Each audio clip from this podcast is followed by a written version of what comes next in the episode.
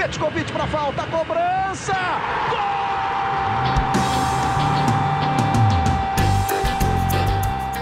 Está entrando no ar o podcast Sabe de quem? Do rubro negro, da nação, é o GE Flamengo. Você que se liga no GE, tá ligado aqui no GE Flamengo, podcast 100% pensado e dedicado para você, torcedor rubro-negro. Eu sou Igor Rodrigues, estou aqui para o episódio 119 da nossa resenha, com os microfones calibrados, hein? diferente do VAR da CBF. A gente chega aqui para a nossa resenha, que agora já é praticamente no meio de um campeonato de pontos corridos, uma resenha pré-final, uma resenha pré-mata-mata uma resenha pré-Flamengo Internacional, que jogam no domingo. Isso porque o Flamengo venceu o Corinthians no Maracanã e o Internacional, num jogo recheado de polêmica lá em São Januário, também bateu o Vasco. Então, rapaz, ficou tudo para domingo, ficou tudo para Flamengo Internacional. Se o Inter ganhar, é campeão dentro do Maracanã. Se o Flamengo vence, passa o Internacional e só depende dele no último jogo contra o São Paulo, na última rodada do Brasileirão. Se tiver empate, o São Paulo ganhar os dois, fica todo mundo na briga na última rodada. É um Brasileirão com um caráter tão decisivo que parece mata-mata. Para você que tem saudades das competições de mata-mata aí na maior competição nacional do país, tá aí. O brasileiro se apresenta assim, se oferece assim para o torcedor do Flamengo, para o torcedor do Internacional e também, por que não, para o torcedor do São Paulo nessa reta final para falar da vitória e principalmente para projetar o que vai ser esse Flamengo Internacional, que a gente vai falar muito durante a semana. Estou aqui com ele na tabelinha, com o Caê Mota. Caezinho, chega mais. Considerações iniciais primeiro de um jogo que a gente pode falar, pelo menos, no mínimo, emocionante no Maracanã, se não em chances criadas contra o Flamengo, mas pela tensão do jogo, pelo que se criou aí nesse roteiro do que estava acontecendo em São Januário, do que estava acontecendo no Maracanã. Como é que tá emocionante, né, Caio? A gente não pode falar tecnicamente maravilhoso, mas está muito emocionante esse final de Brasileirão. Um prazer estar aqui contigo nessa tabela, meu amigo. Rapaz, eu estava quase achando que ia ser um podcast monólogo já aqui. É ritmo porque, de carnaval, cara. posso cantar para você cara. que se você pensa que cachaça é água, cachaça não é água, não. Cara, é porque cachaça o negócio foi tão, foi, tão, foi tão grande, cara. O negócio foi tão grande aí no fim de semana que merecia uma entrada até mais calibrada que as outras. Realmente, Caê, tá, a gente está nessa expectativa agora. A gente vive essa expectativa do que vai ser esse Flamengo Internacional. Sem dúvidas, Paulinho, é, brincadeiras à parte, realmente foi um domingo de muita emoção. Acho que isso ninguém pode, pode reclamar, nem flamenguistas, nem colorados, nem secadores. Acho que foi um domingo, uma tarde de domingo ali de carnaval é, de nervos à flor, à flor da pele. Acho que a gente a gente vai falar muito no decorrer do episódio sobre arbitragem, sobre VAR, enfim, tudo que aconteceu ao longo do domingo. Mas falando da partida do Maracanã em si, um Flamengo que demonstrou uma, uma paciência, uma capacidade de esperar o momento certo para ferir e vencer esse Corinthians de uma com uma maturidade que até me surpreendeu. Assim, a gente já viu esse Flamengo muitas vezes enfrentar defesas muito bem fechadas e bem postadas, como foi a do Corinthians, e tem muita dificuldade de buscar alternativas, de encontrar espaços.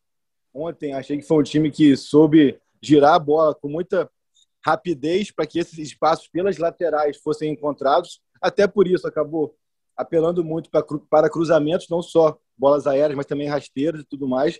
Mas foi um time que, ao longo da partida, se viu em dificuldade por vários momentos diante de um Corinthians que veio para se fechar e apostar no contragolpe e ainda assim conseguiu encontrar alternativas para sair dessa dificuldade. Acho que ali no final do, do, primeiro tempo o time ainda perdeu um pouco da agressividade, parecia que estava meio sem alternativa ali para chegar ao gol do Cássio, mas no segundo tempo já com o Bruno Henrique mais participativo, um Flamengo que consegue fazer o 2 a 1 num gol ali é, chorado, né, de quase quatro minutos de espera é, para comemoração entusiasmada de Gabigol e Rogério Ceni, mas um jogo, mas um jogo onde o Flamengo conseguiu é, fazer o que era necessário e no final, usando aquele clichê do saber sofrer, é, soube sofrer ali naquele, naquela pressão na base do chuveirinho do Corinthians. Foi uma vitória é, emocionante por ser um 2 a 1 por um Corinthians que jogou muita bola na área no final, mas um Flamengo que foi senhor da partida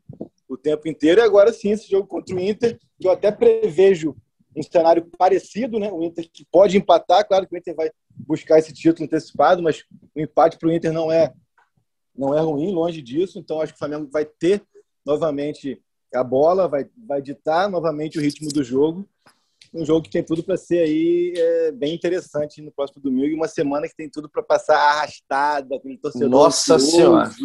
Aquela semana que vai durar um ano e meio. Meu Deus do céu, essa semana é, a previsão é essa. A previsão é de é, os dias mais longos, com 72 horas, aquele, aquela quinta-feira que parece que passa cinco dias ali, mas não chega nunca. O sábado, que chegou sábado também chegou o jogo, né? Então acalma. Mas então você que está ligado, aí pelo ge.globo barra Flamengo, tá no Spotify ou em qualquer agregador que a gente coloca aqui nossa resenha, vem com a gente na tabela minha com o Caí, porque, Caízinho, dá pra gente falar que essa expectativa é de um jogo parecido no Maracanã no domingo. Claro que o Inter tem mais qualidade que o time do Corinthians, que até deu um certo trabalho na questão da marcação. Acho que o Mancini armou bem, assim, né? Dentro das características do time, dentro do que propôs para o jogo e dentro do que pode fazer com o elenco o Mancini tentou e, e conseguiu, né? Numa espetada de bola com o Léo Natel, até fazer um gol no Flamengo. Teve uma outra oportunidade, mais por erros do Flamengo do que por criação do Corinthians, mas foi uma proposta que incomodou o Flamengo. E a gente já fica né, pensando, Caí, como que vai ser a proposta do Internacional se, a gente acredita, eu também concordo contigo, que vai ser um time que vai jogar um pouco mais fechado para sair na boa, até pelas características do Abel. O que, que o Flamengo tem que fazer? Quais são as, as, as pelo menos alternativas que o Flamengo tem que levar para o Maracanã no domingo, o que o Flamengo tem que aprender com esse jogo do Corinthians para tentar melhorar. Porque por um certo momento, por mais que tipo, dominasse a posse, o Flamengo teve dificuldade, né? Teve dificuldade, ficou trocando bola ali na intermediária do campo de ataque, sem conseguir é, incomodar, sem conseguir ferir o Corinthians tão facilmente assim depois daquele, daquela pressão inicial de 20 minutos do primeiro tempo. Qual, qual lição principal que o Flamengo tira do Maracanã desse jogo do Corinthians e leva para o Maracanã de novo para esse jogo contra o Internacional? Então, eu até acho que esse período mais moroso assim foi ali no finalzinho do primeiro tempo, quando o time acaba circulando muito a bola com Gerson e Diego de um lado para o outro, de um lado para o outro, e não consegue mesmo triangular, avançar muito a partida da linha da grande área do Corinthians. Mas de, de resto, até achei que foi um time que conseguiu encontrar algumas alternativas. E pensando em lição, para mim, eu acho que foi é, mais uma vez um cenário repetido que tem sido esse Flamengo, é, diria que do jogo do Ceará para cá, no, ou até do Fluminense para cá mesmo, que também per perdeu muitos gols. É um Flamengo que consegue ter um volume de jogo, criar chances, mas o único jogo que ele conseguiu matar logo no começo foi o do esporte, quando faz 2 a 0 ali com 10 minutos, sim, 13 minutos. Sim. E aí, praticamente, a gente sabe que ali o jogo ficou controlado e, e a vitória garantida. Ontem, contra o Corinthians, se aquela bola do Bruno Henrique entra de cabeça, que foi um travessão, que foi no, no lance anterior ao empate, eu acho que seria um cenário muito parecido, assim, um, um 2 a 0 ali, com um controle do jogo quase que total, e aí a gente sabia que até pelo calor, por tudo, o jogo ia transcorrer muito mais é, tranquilo. Então, acho que a lição para o Flamengo é não dar tantas chances para o azar como tem dado pelos gols perdidos. Assim, acho que é, é um time que tem criado muito, tem, tem tido volume, tem tido chances claras, mas sofre para matar o jogo, sofre para resolver é, o placar com antecedência. Então, acho, acho que esse jogo contra o Inter, é, acho que é uma tendência que o Flamengo se imponha novamente, é, joga em cima do adversário, um adversário também que é muito bem estruturado, mas com muito mais características defensivas do que ofensivas, mas a questão é que um, um jogo desse, que decide campeonato, que vale liderança e tudo mais, você não pode perder uma, duas, três, quatro, cinco chances, como foi ontem, essa do Bruno Henrique, vários cruzamentos ali, que um que o Arrascaeta chega chapando é, fraquinho, depois já no segundo tempo com o Pedro, o Pedro consegue ainda perder duas chances claríssimas, Vitinho perde chance claríssima, então assim, é, não tem feito falta, se bem que fez contra o Bragantino, né, mas é, até agora não foi nada tão determinante, mas um jogo como esse jogo de domingo que vem, se o Flamengo é, mantiver essa performance, tem que, tem que entender que, que ele tem que ser fatal. Até porque, se a gente pensar num cenário de conversão dos, das chances em gol, um placar até mais folgado daria ao Flamengo alguma possibilidade futura até de, de empate no Morumbi. É uma coisa muito improvável, mas falando aqui mesmo pela, pelo volume que o time tem criado, pelas chances que tem criado, mas perde muito gol. Então acho que essa é a principal lição e deixar pontuado aqui que para mim o, o, o, a melhor performance do Flamengo nesse campeonato, a que mais me, me impressionou mesmo foi a do segundo tempo lá do Beira Rio, ainda com o Domi, né? É, aqueles Sim. 45 minutos finais, onde o Flamengo realmente amassa o Inter, tritura o Inter, mas também perde muito gol e empata com o Ribeiro no finalzinho. É uma tônica desse Flamengo, né, Caio, no campeonato. Ontem eu estava pensando assim, depois do jogo contra o Corinthians, se a gente. É... Porque todo time, eu acho que todo torcedor faz isso, quando acaba o campeonato, quando é um campeonato de título principalmente, o torcedor vai elencar aí na cabeça, mesmo que não de forma oficial, mas pegar os três jogos que mais marcaram aí na campanha. Até hoje, a gente é óbvio que vai ter o jogo contra o Internacional, que pode ser um jogo marcante, e o jogo contra o São Paulo. Mas até hoje, os jogos que mais me marcaram aqui do Flamengo, se eu parar para pensar agora, foi a virada contra o Bahia, no Maracanã. Eu acho que é simbólico por tudo que acontece no jogo. Acho que aquele, acho que aquele 5 a 1 no Corinthians no jogo do primeiro turno talvez seja o domínio mais claro que o Flamengo teve sobre um adversário. Estou é, tentando lembrar se teve algum outro. Tiveram jogos fáceis também, mas acho que esse foi muito grande. É o Corinthians, fora de casa, também um jogo com o Domi. E, foi um jogo em, em, em que conseguiram é, fazer os gols, né? Isso, isso. é, é isso que eu ia falar. É, talvez esse, esse, esse jogo contra o Bahia, pelo texto, pelo contexto, pelo roteiro, esse jogo contra o Corinthians, por ser talvez o case de sucesso do Flamengo no, no que a gente fala aqui de chances criadas e chances convertidas. E aí eu acho que já fica, já vem, pelo menos para mim, vem esse jogo do, do Internacional, cara. Mesmo que seja um empate, mas foi um domínio claro do Flamengo no segundo tempo contra um time do Cudê na época no Beira Rio, que o Flamengo consegue o um empate no final e comemora quase como vitória, porque é no último lance, aquele gol de cabeça de casquinha do Everton na bola levantada do Gerson. Então, acho que o Flamengo tem que começar a pensar né, nesses jogos, trazer esses jogos para essa semana, o que, que o Flamengo fez nesses jogos e principalmente nessas chances perdidas, cara. O time perde muito gol. O time perde muito gol. É bizarro, chega a ser bizarro, cara. Eu queria começar, Cair, até atrás um pouco. A gente teve a novidade em campo ontem no Flamengo. Novidade, né? Porque estava fora desde o jogo contra o Palmeiras, que é o Rodrigo Caio importantíssimo para esse time do Flamengo. E aí a zaga que o Rogério coloca em campo, ele tira o Gustavo Henrique, mantém o Diego no meio campo, e, e aí a zaga formada com o Arão e com o Rodrigo Caio. É, a gente falava no episódio anterior, Caizinho, que é inegável a gente falar que a defesa do Flamengo achou um padrão com essa, essa ida do, do William Arão para a defesa. Eu não gostei do Arão ontem. Achei que o Arão não fez uma partida boa. Acho que ele fez melhores partidas já, mesmo jogando pela, ali na defesa. Acho que o Arão não é zagueiro, volto, já afirmei isso aqui algumas vezes, mas também não é aquela loucura de falar, nossa, tá tudo errado. Não, acho que o Arão não, é onde ele rende mais, mas é onde achou o Rogério um sistema para que o Flamengo renda mais, para ter o Diego no meio campo. Acho que o Arão foi mal ontem. Queria sua análise em cima da defesa. Vi um erro de saída de bola. No lance do Léo Natel, acho que foi um erro não só dele. Mas é, eu tô pensando, já estou pensando muito, cara, no jogo contra o Internacional. Que eu acho aquele ataque mais móvel, Acho que tem um cara mais letal na frente, que é o Thiago Galhardo, que está de volta aí, o Internacional fez gol em São Januário. Então, olhando ontem, pensando já domingo que vem, é, essa, essa composição de defesa, cara, até as, até as laterais, o Isla está muito desligado em certos momentos do jogo. Como é que você viu ali essa dupla, o William Arão e o Rodrigo Caio, agora com o Arão já mais consolidado, mesmo que eu, acho, eu tenha achado né, que não seja a grande partida dele, e com o Rodrigo Caio, que é o grande nome desse sistema defensivo? Eu acho que é uma escolha que passa muito pelo, pelo todo, né? Não passa especificamente pelo Arão como zagueiro. Eu acho que é, o Rogério mantém essa estrutura pelo que ele consegue é, possibilitar para o time, assim, é, porque você com o Arão ali, você consegue usar o Diego e o Gerson juntos, você tem um meio campo muito técnico.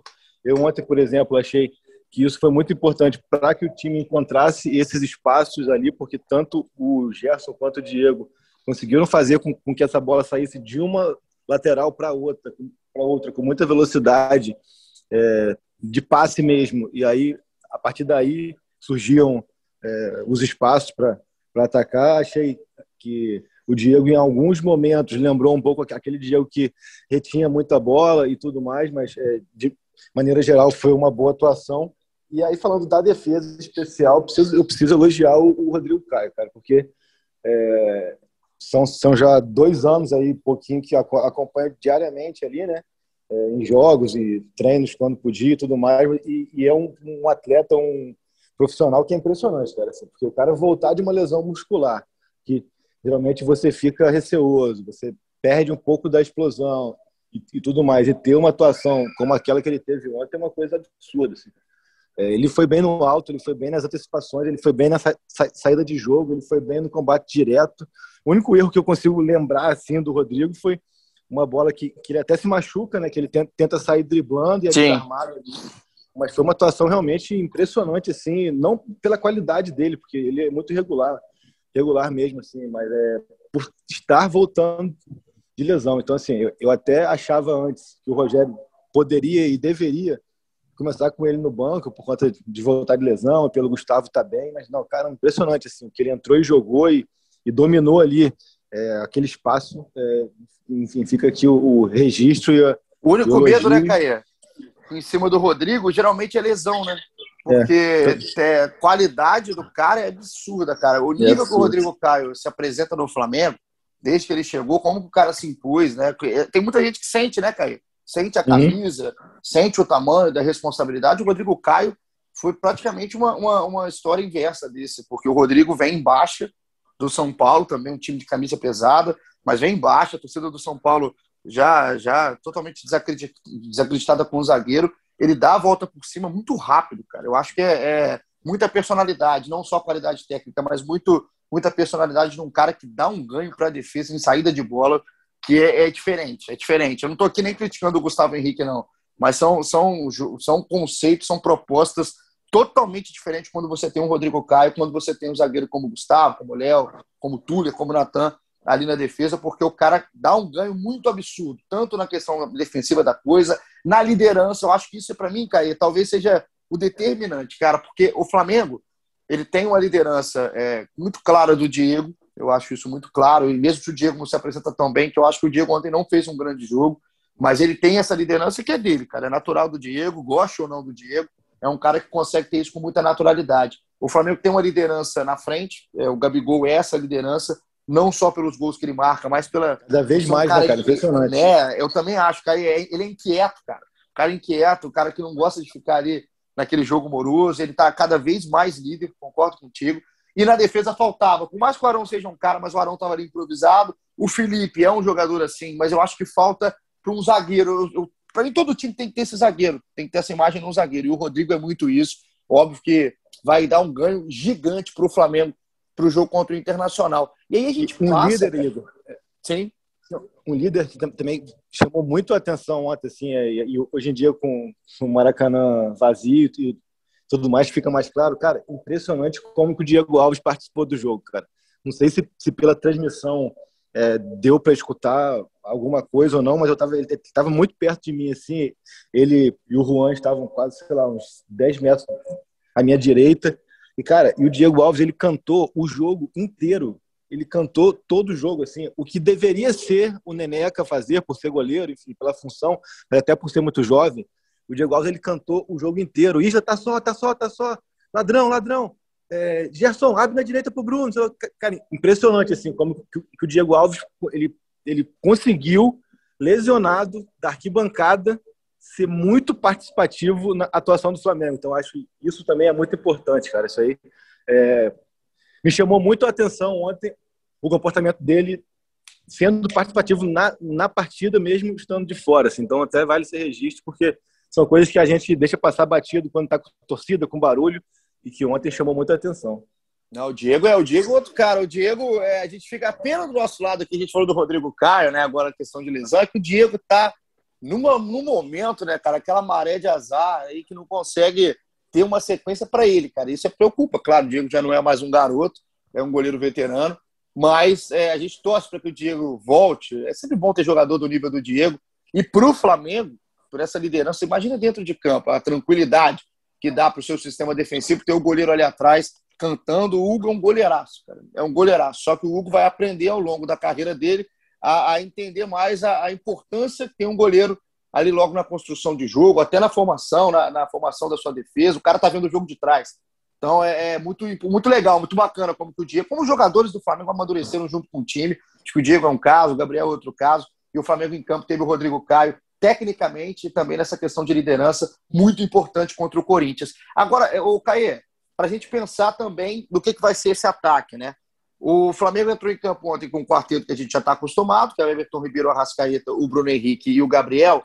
Jogaram muito mal, muito mal o, o, é o Everton Ribeiro e o Bruno. Assim, na minha visão, né? Jogaram muito mal. Acho que o Everton Ribeiro tá nessa fase tem um tempo grande, tem uns lampejos de uns jogos, uma outra jogada de criatividade. Ele é um cara também importante na questão de liderança, um pouco menos que os outros, apesar da braçadeira de capitão durante muito tempo.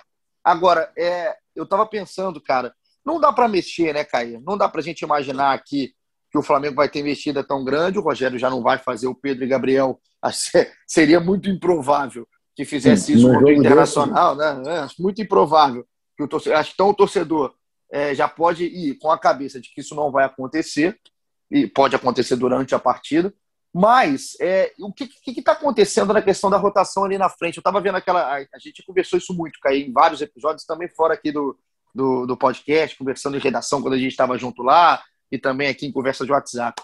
E o Flamengo antes, é, até para o Diego Alves ir cantando o jogo, era mais fácil cantar o jogo do Flamengo, né? O Flamengo tinha, parecia que, que jogava ali com muito encaixe os quatro da frente. E hoje, é, eu, não sei, eu não sei se ainda é fase, porque se for fase, é uma fase que está há muito tempo, principalmente do, do, do Bruno e do Everton, que eles estão muito presos, cara. Essa, não, é, não, é, nem essa questão do Everton prender um pouco mais a bola, ou do Bruno não conseguir ganhar no um contra um, que também é muito claro. Tem jogo que ele consegue, tem jogo que não consegue. Mas esse encaixe, cara, que não está acontecendo, passa muito porque elas, as defesas já encaixaram o jogo contra o Flamengo, os caras realmente tecnicamente baixaram e não tem muito o que fazer a, a respeito disso. O que, que acontece para esse jogo já não tá mais. Não consegue nem, nem em momentos do jogo. Ontem eu não vi em nenhum momento o Bruno Henrique e o Everton Ribeiro jogarem perto do futebol que jogaram outrora no Flamengo. Não quero nem aquele nível, tá, Caio? Estou falando de um nível aceitável para o tamanho desses caras. então, eu, eu até acho que é, hoje vai ser um episódio às avessas, assim, porque eu até achei ontem que o Ribeiro é, foi um pouquinho melhor do que o Arrascaeta, né? mas eu acho que é, o que é unanimidade aqui é que o único que tem mantido o nível dos quatro é o Gabriel, né? Então segue, segue com uma performance impressionante, são cinco gols nos últimos cinco jogos, é, 13 gols já no campeonato. Lembrando que ele ficou muito tempo fora, então assim, ele, ele tem que fazer, teria que fazer quatro gols agora em, em dois jogos para conseguir ser tri-artilheiro, é improvável, né? Mas ele pô, tem 26 gols no ano já, essa, é, atrás só do Diego Souza, enfim. Mas não é impossível, né, Caio? Para ele não é, é impossível, não, rapaz. É, de maneira alguma. E aí, assim, mas eu acho que quem mais me chama atenção ainda é, é, é o Bruno, assim. Porque o, o, Ribeiro, eu acho que pegando um, um recorte dos últimos 10, 15 jogos, ele melhorou. É, ainda não é o que, o que a gente espera, o que pode ser, mas já melhorou. Acho que tem tido uma participação importante também nessa roubada rápida de bola. Um cara que tem, tem, tem sido ativo de outras maneiras, o que não vinha sendo antes do jogo do Grêmio para trás, por exemplo. É, o, a, acho aí, até aquilo que a gente sabe, não é um cara que vai, vai participar do jogo inteiro, não é um cara que vai ser intenso, mas é um cara que tem uma capacidade técnica e de decidir muito grande. Ontem mesmo que eu achei ele mal, ele cobra a falta para o gol do Arão e ele participa de algum outro lance, mas eu acho que ele, ele é mais, ele é mais vertical, né, Caê? Ele é mais vertical, muito. cara. Você sempre espera alguma coisa do Arrascaeta. O que eu acho dele é que falta às vezes um pouco de tesão, assim, cara. Parece que ele tá numa outra voltagem. Essa bola mesmo que, que o, o Isla cruza no segundo pau. Se ele chega chapando firme ou decidido, deixando o pé, era gol, cara. Mas ele chega meio que caminhando e dá um toquinho de canhota, assim, enfim. Mas é uma outra, outra questão. Agora, o Bruno, sim. O Bruno que eu já, já até defendi aqui algumas outras vezes, na situação de que é, ele não pode ser refém do que ele fez em 2019. Então, assim, o sarrafo com ele não pode ser tão alto, mas também não pode ser tão baixo. Assim. Acho que ele ontem ele participou de três minutos do jogo, é, de três para cinco minutos do jogo, que foi na volta do intervalo, onde ele faz duas jogadas pela esquerda ali para cima do Fagner, chuta cruzado em uma, na outra ele, ele também consegue um drible e na última ele, ele chuta para a defesa do Cássio e depois sai o gol do Gabriel. Então acho que o Bruno precisa, precisa ser, ser um pouco mais é, é, turbinado ali. Eu acho que ele está tá muito passivo em alguns momentos, ele precisa aparecer mais. É, e acaba que eu acho que, enfim, é, um puxa o outro, né, cara? Acho que o, o, o Gabi bem puxa o Bruno, o Bruno bem puxa os meias e tudo mais. Acho que O Flamengo ontem, por exemplo, só teve na sua forma normal o Gabriel. Acho que sobre o Rogério, ele não vai mudar, o time vai ser o mesmo, a não ser que o Gabriel é, não se recupere da torção no joelho, mas pelo que sabemos é coisa, é, é coisa simples ele deve jogar assim. A grande questão para mim do Rogério é que assim ele precisa encontrar uma alternativa para que o Pedro seja a solução caso qualquer um dos quatro esteja mal. Essa é a questão para mim. Porque ele não pode colocar o Pedro de novo, novamente, sempre só no Gabigol. No último jogo lá. É... Qual foi o último jogo? Foi em Bragança, né? Isso, ele contra o Bragantino. Ele chegou a usar os dois juntos por um, por um período e tal, mas, cara, tem que ser assim, ó. Ribeiro tá mal, entra o Pedro. Bruno tá mal, entra o Pedro. Arrasqueta tá mal, entra o Pedro. Gabriel tá mal, entra o Pedro. Então, assim, acho que é uma coisa muito óbvia que ele ainda não encontrou uma alternativa segura para ele é, para que tenha essa escolha, mas acho que é um Flamengo que, mesmo com eles, com, com o quarteto ali ainda oscilando bastante, é, sobra muito na turma. Assim. A gente tem o Gerson que está jogando demais de novo. Esse está demais, cara. Na tá temporada, tá para mim, eu acho que ele é o cara, é o cara, é o, é o cara da temporada, assim, é o cara que consegue conseguiu amadurecer e, e, ser ainda mais importante defensivamente, ofensivamente, tudo mais. É, e é um time que, que chega para essa partida contra o Inter, eu acho que assim na ponta do, dos cascos, assim, equilibrado, é, dono de si, tudo mais, só não pode perder tantos gols, né? A gente volta àquele, àquela discussão do início do episódio de todos os outros episódios. E só para encerrar também, que eu não falei do Arão que tu perguntou, eu acho que funciona muito, mas o lance do gol do, do Corinthians é emblemático também da forma como, em alguns momentos, fragiliza o time, porque é um, é um, é um, um gol que sai de um Arauz que se livra do, do Diego com muita facilidade, e aí, aí pelo Diego não ter o cacoete, a percepção de ser primeiro volante, de marcação, ele tenta desarmar naquela colher assim, que ele, que ele bota a perna para tentar puxar a bola, e o Arauz consegue proteger e sai muito tranquilo. E também o Arão, ele marca ali uma linha de passe que seria a marcação de um volante, porque por saber que vai ter a cobertura de um zagueiro, só que naquele caso não tinha, e a bola vem pelas costas deles e o Léo Natel faz o gol. Então, assim, eu acho que é a parte que fragiliza isso, em alguns momentos, a tomada de decisão do Diego não é de primeiro volante e a do Arão não é de zagueiro, mas isso aí a gente pegar um recorte de, de seis jogos que, que eles estão assim, são, são poucos momentos, então acho que fica a lição é, desse eu, desse vacilo, mas acho que tem que manter de ontem para o jogo do Inter. É, tem que se ligar. Eu acho que só tem que se ligar, né, Caio? Porque por mais, por mais que a gente pegue é, esses, esses jogos, o recorte de jogos e tudo mais, nos jogos que o Flamengo pegou talvez um ataque mais, mais fechado e tudo mais, por exemplo, o Flamengo pegou o Grêmio, e aí a gente pode lembrar de um, de um erro defensivo do Arão e do Gustavo Henrique, ficaram só observando o Diego Souza passar para cabecear no gol. É, esse jogo contra o Corinthians, que nem tem um time tão forte assim, que nem tem um ataque tão forte assim, que nem se, pro, que nem se propôs a isso no Maracanã. Mas esse foi um lance muito emblemático e você acha que falou muito bem. O, o posicionamento do, do Ilharão é muito de um volante. E quem dá o primeiro bote ali é o Rodrigo Caio, e ele que tinha que fazer a questão da proteção, né? Ele não podia ficar parado na linha. E aí é, é, o Léo Natel sai nas costas dele. Então tem que tomar cuidado o Flamengo, e acho que o Rogério com certeza vai, ao longo da semana, tentar encaixar isso. O Rogério é inteligente até para essa percepção, porque o ataque do Inter, talvez o grande trunfo do ataque internacional seja a movimentação. E tem um cara que costuma ser letal, que está acostumando ser letal aí na temporada, que é o Thiago Galhardo. Então o Flamengo tem que encaixar, é, é, uma, é um encaixe importante, vai passar muito pelo meio campo esse jogo do, contra o Internacional, porque o Inter joga muito com o Edenilson, joga muito com o Patrick, e vai O Inter começou de... ontem com quem? No ataque foi Yuri Alberto e Peglo ou não? E o Caio Vidal, né? Foi o Caio Nossa, Vidal no Caio jogo. Vidal, eu até confirmo aqui, mas é quase certo que é o Caio Vidal, que tinha perdido a vaga para o Marcos Guilherme dos últimos jogos. Aí no último jogo ele volta a ser titular. E o Caio é um, é um moleque que tem muita, muita movimentação. Foi isso mesmo, foi o Maurício, o Caio e o Yuri Alberto. E aí o Thiago Galhardo entra no lugar do Caio no segundo tempo. É, eu, eu acho que o Internacional, a chance né, do Thiago Galhardo ser titular contra o Flamengo é grande Galhardo voltava de lesão, teve toda a questão da transferência que melou para o futebol da Arábia Saudita, então ele voltou, ficou à disposição contra o esporte e agora já entrou e foi participativo, fez um gol importante aí contra o Vasco. Então, cara, eu estava querendo só para a gente é, apertar aqui para nosso nossa reta final, Caí, colocar a galera no papo, porque tem perguntas interessantes aqui. Aliás, obrigado demais, audiência bombando, como sempre, uma, e perguntas muito boas, cara. Vou começar aqui com a Elaine. Elaine do Rosário, um beijo para a Elaine. Abre aspas. É impressionante como o Flamengo tem um dos melhores elencos do país e a torcida quase morre no momento das substituições.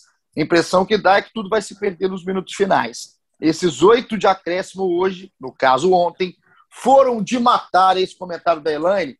Aqueles, aquele acréscimo ali ontem, Caê, vou te contar, hein? Para muita gente, passou em 20 minutos, o que era 8, 7 virou 8, depois que o Rafael Traço deu mais um minuto. Cara, é a questão das substituições, né? do elenco que tem à disposição, das peças que tem à disposição aí o Rogério Senni. Mas não chega uma hora também que é melhor não colocar, não, Caio? Eu estou só é, completando a pergunta da Elaine aqui. E eu falo muito da questão do Michael, principalmente. O Michael é um jogador que não conseguiu se encontrar no Flamengo, isso é claro. O Lira que gosta dele, né? Ele sabe disso. Cara, é, eu vou te falar, cara, o Michael. Tem uma jogada do Michael ontem que ela não faz sentido algum, cara. Ele tem um jogador da aberto. Pra direita, vai, vai, vai é, vai limpando. É, cara. Vai pro meio, vai pro lado, vai para dentro, todo girando. Ele parece que ele não sabe o que está acontecendo. Ele enfia uma bola para ninguém. Então, assim, é um cara que está fora de, de sintonia. É muito claro. Não é a questão pro, pro Rogério não utilizar o Michael. É, eu acho assim, não só pro bem do Flamengo, mas até para poupar o Michael da imagem. Então, o Michael é um cara que o Flamengo investiu, não deu certo, é do jogo, acontece, não vai ser, não foi o primeiro nem vai ser o último.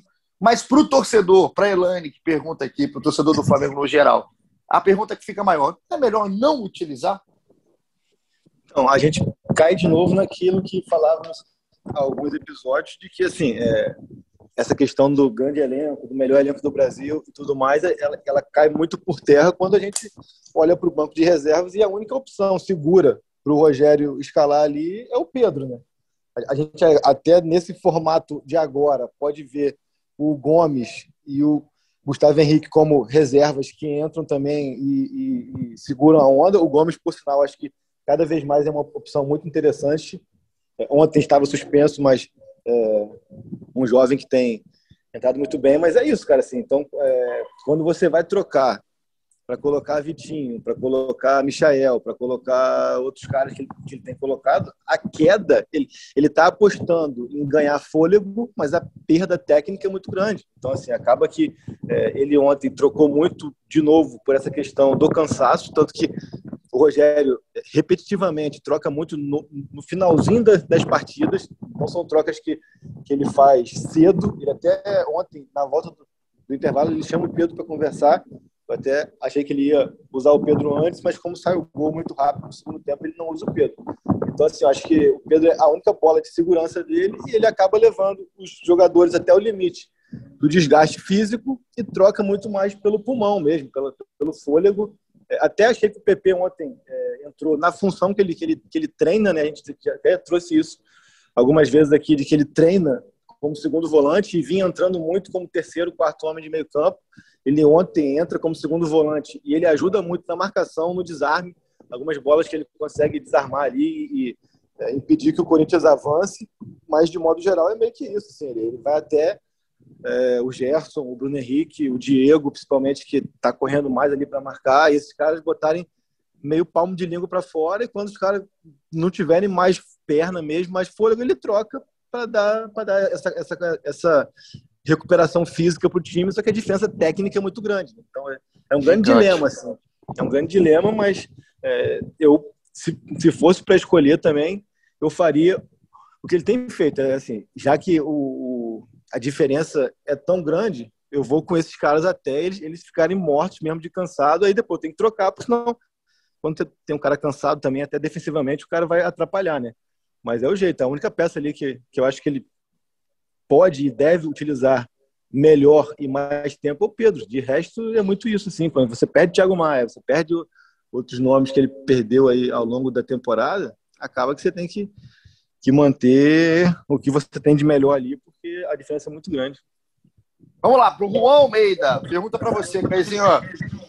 O Flamengo e Abel Braga se encontram novamente. Flamengo e Inter no domingo. Para quem a pressão será maior na partida?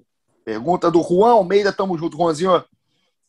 Cara, acho bem interessante, assim. Eu até queria falar um pouco do, do Abel aqui. Eu trabalhei com o Abel duas vezes na, na minha carreira. Trabalhei em 2011 no Fluminense e trabalhei em 2019 no Flamengo. Ali no Fluminense era o início de um trabalho que foi campeão brasileiro no, no ano seguinte, tudo mais. O Abel ali é, ainda muito bem. E eu falo para todos que o trabalho do Abel no Flamengo foi talvez o pior que eu pude acompanhar como setorista, assim. É, muito ruim, muito abaixo da expectativa, ele foi muito mal ali.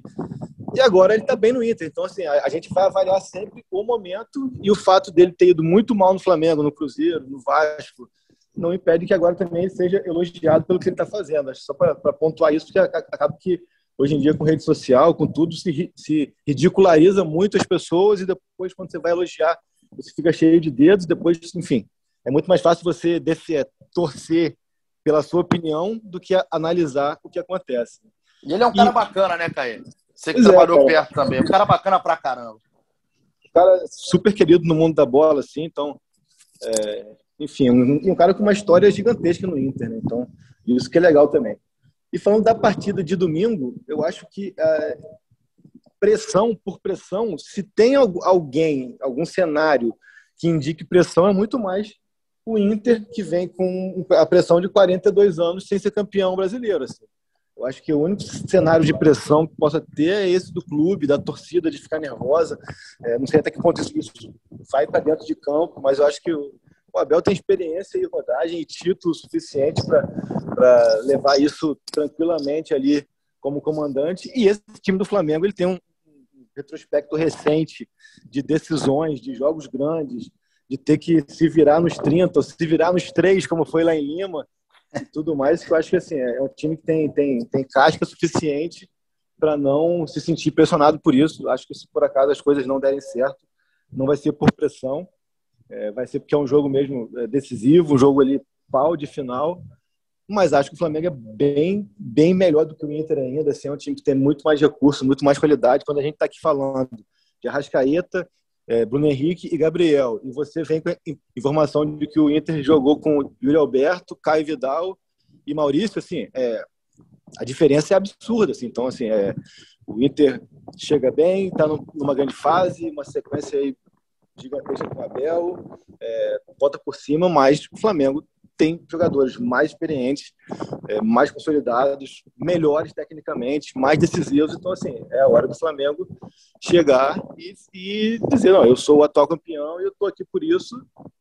Pode repetir 2019 e 2009, quando o Inter foi vice, por sinal, é, e assumir a liderança na penúltima rodada. O Flamengo não foi líder em nenhuma rodada esse ano, assim como não tinha sido líder em nenhuma rodada em 2019. E caso o Flamengo vença, caso assuma a ponta, eu acho que é muito interessante também você chegar na última rodada com os dois times com a obrigação de vencer, né? Porque o empate não basta para o Flamengo, porque se o Inter vencer, empata em pontos, mas passa no saldo de gols. E, e para o Inter também, contra o Corinthians, nada vai, vai ser suficiente que não seja a vitória. Então, acho que é, é um jogo com cenário muito interessante, mas que o Flamengo é, é favorito por ser melhor time. E aí entra o lance da, da, pressão que você perguntou. Acho que se tem alguma coisa que indique alguma pressão, é a ansiedade do, nervosismo do torcedor colorado de estar com 42 anos. Imagina se é, torcedores mais velhos que a gente, que nas, nasceram, têm 40 anos hoje e nunca viram o Inter, o Inter ser campeão brasileiro. Então, acho que isso sim tem, gera uma ansiedade, gera uma aflição ao longo da semana. Até porque é o Inter que está vendo o Flamengo chegar, né? É o Inter, isso aí também vê. O Inter que está vendo o Flamengo chegar, o Flamengo poder passar na penúltima rodada e depender só dele. Tô, tô numa expectativa alta para esse jogo, cara. Acho que, independente de tudo, tem tudo para ser um jogo com emoção lá no alto, um jogo de, de boa qualidade técnica. Acho que o Flamengo tem condição de levar, mas é, é, tem que ter muito cuidado com esse time do Internacional do Abel, que já deu mostras depois que teve aquela fase muito ruim no início ali da, da, da trajetória do Abel nesse retorno ao Beira Rio conseguiu se encaixar. Vou colocar o final da galera aqui e aí a gente passa para o seu último comentário, que eu vou deixar a arbitragem por último. Eu acho que é do é. jeito que ela tem que estar mesmo, do último, e uma é, coisa, do final eu, da eu, fila. Eu, eu, assim, eu, acho que, por mais óbvio que seja o que eu vou falar, assim, é, eu acho que o desenrolar da partida pode indicar isso da pressão. Acho que se por acaso o Inter consegue sair na frente, aí sim gera ali um, um, um ambiente é, complicado para o Flamengo, e assim como se o Flamengo consegue se impor logo no começo e sai na frente e abre, abre uma vantagem, e aí naquela tabela tempo real vira líder, e aí, aí sim aquela pressão para o Inter entra a ser maior tudo mais. Então acho que esse desenrolar dos primeiros 15, 20 minutos ali vão ser determinantes nessa partida. Comentário do J. Veiga, um abraço, meu garoto. O Flá tem que parar de treinar o ataque, pois eles gastam todo o estoque nos treinos e no jogo acabaram os gols, os chutes. Está aí, aí o, a comentada do J. Veiga. O Leonardo, o Léo S. Oli, já solta aqui, ó, esse VAR, e solta uma risada, a gente vai terminar com isso. Jesus Christian, Fly Inter final antecipada, campeão só na última rodada, e o Vasco que caia de vez junto com o Botafogo. O Matiola, não sei quem me irrita mais, Carol Conká no BBB ou o Rogério Ceni nas substituições. Renan Novaes, time melhorou, mas continua muito fácil fazer gol no Flamengo. Toda a bola que chega entra. Deguto, Araújo, Araújo Gusto. O Abel, o Abel Braga é um grande estrategista, sabe que o Flamengo só depende de si mesmo e deixou aproximar só para que o Flá fale na reta final. O Alas Vargas, Michael e Vitinho mais descalibrados que o VAR da dona CBF. Vou aproveitar, Caia, já colocar isso aqui, agradecer a todo mundo que está ligado com a gente, porque a gente está aqui falando da 36 rodada para a 37 e ontem o que aconteceu em São Januário, independente se isso afeta ou não o Flamengo, vamos tirar isso aqui da questão. O que acontece, é, é, como que isso aí tira a credibilidade do futebol brasileiro, é, é, vergonhoso. Cara, ontem eu tive vergonha, assim, quando eu fiquei sabendo do que estava acontecendo. Inclusive, a gente falou na hora do, do ocorrido que o lance do gol do Internacional, o gol do Rodrigo Dourado, primeiro gol do Inter contra o Vasco em São Januário, não, não aconteceu, não houve a checagem no VAR, assim como acontece em todos os lances de gol no brasileiro, porque as linhas estavam descalibradas, o equipamento estava descalibrado em São Januário e por isso que não conseguiram revisar o lance é, no VAR. Ficou, a partida ficou parada quatro minutos. É, cara, é, chega a ser, chega a ser é, comovente assim, a, a, a, esse, esse detalhe, esse, essa, essa informação. Quando ela chegou, eu fiquei assustado. Ontem, eu confesso que eu fiquei assustado. É uma grande piada.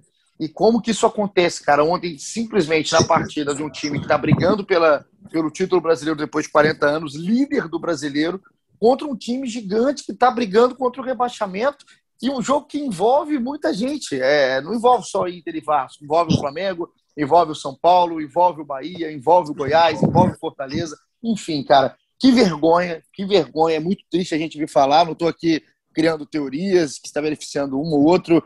Sempre prefiro acreditar que não. Sempre prefiro acreditar que não, até que se prove o contrário.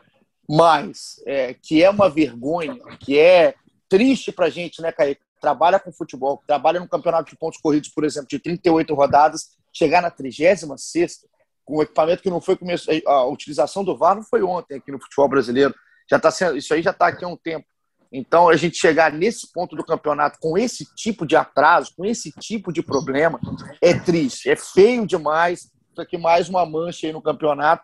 Não acho que muda nada, não, não vai, não vai descreditar um título do Inter, um título do Flamengo, um rebaixamento de um, um que se salva, mas é feio a gente vir aqui falar e ter que argumentar. E ontem a discussão, ao invés de ser o gol do Gabriel, o abraço do Gabriel no Rogério Ceni, uma vitória importante do Inter fora de casa, ou essa construção de um final de campeonato tão bonito que está sendo, a gente falou muito mais tempo de VAR ontem em roda com um amigo, até em bate-papo nosso, jornalista caía do que falou do jogo em si. Então hoje eu fiz questão aqui da gente falar de bola. A gente fala o que aconteceu em campo no Maracanã e o que vai acontecer nesse Flamengo Internacional nessa final antecipada. Mas que é feio demais, é vergonhoso demais para o futebol brasileiro, isso a gente não tem dúvida. Pois é, eu acho que o grande ponto nisso tudo aí é realmente é, é um erro da CBF, um vacilo, sei lá, uma falta de organização, uma falta de, estrutura, uma falta de qualquer coisa assim, que é o principal, assim, que é você não pode chegar a essa altura do segundo campeonato brasileiro com VAR. Então, se você pegar aí 38, mais 36, bota 68, 74 rodadas é, com VAR para você chegar aqui com esse tipo de erro. Então, isso, isso, que, é, que é mais assustador.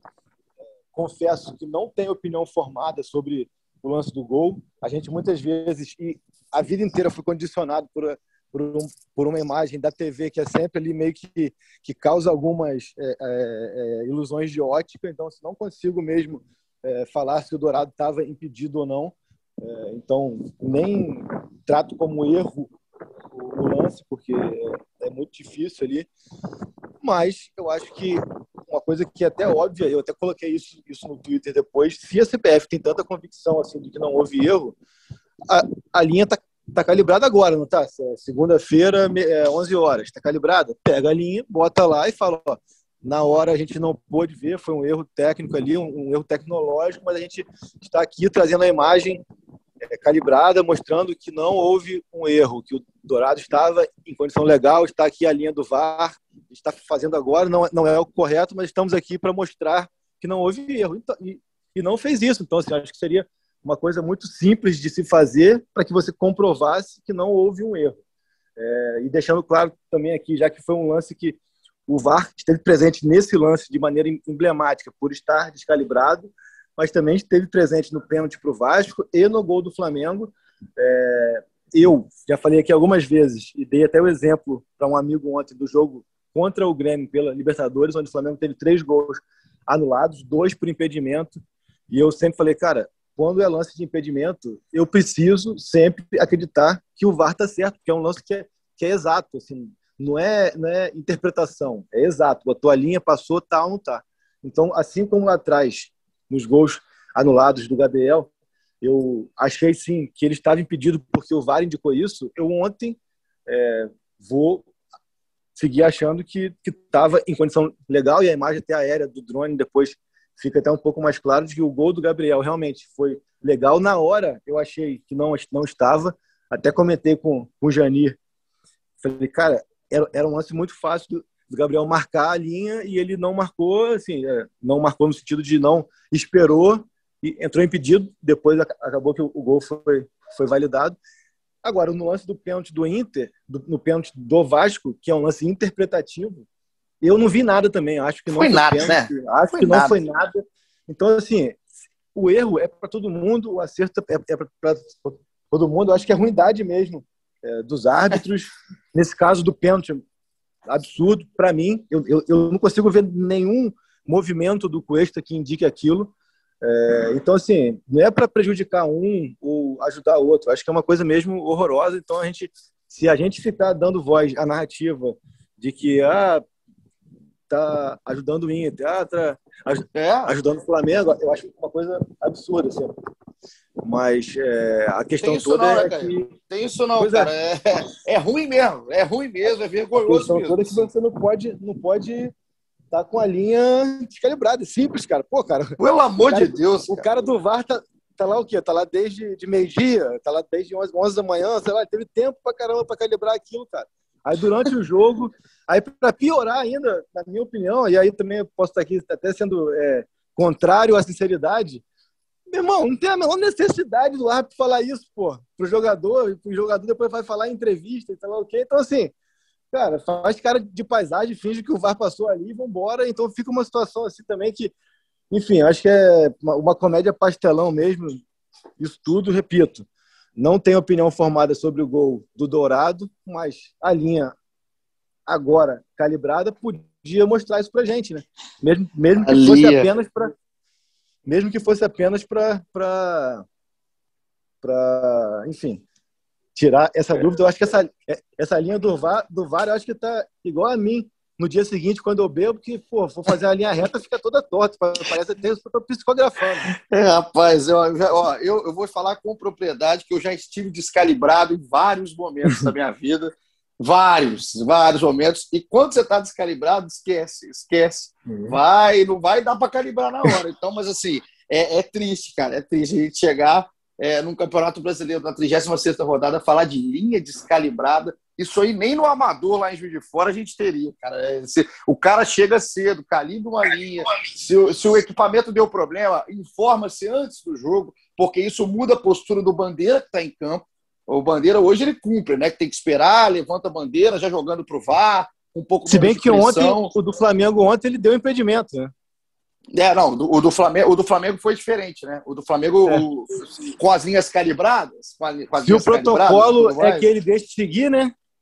É, cara, cara, isso aí é uma loucura. O futebol é uma loucura. Sabe o que a gente faz, Caê? Vamos calibrar a nossa linha. A gente calibra a linha aqui do GE.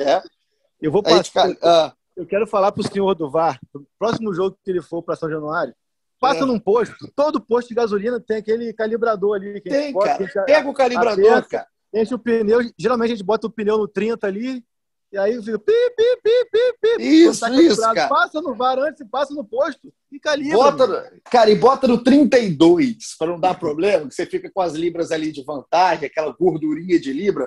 Então, ó, vamos, vamos combinar nessa CBF. Passou da hora já desse amadorismo de não ter calibrado.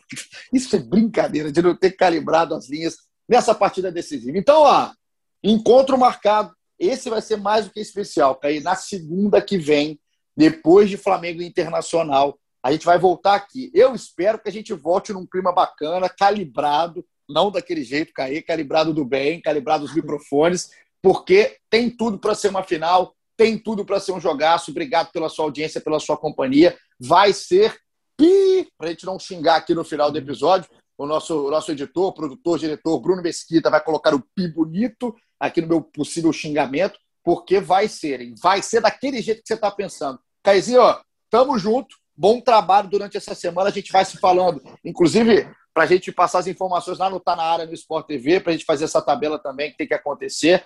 Que semana, cara. Que semana boa para se trabalhar, para quem está no meio de futebol. E a gente espera um jogo muito bacana no domingo.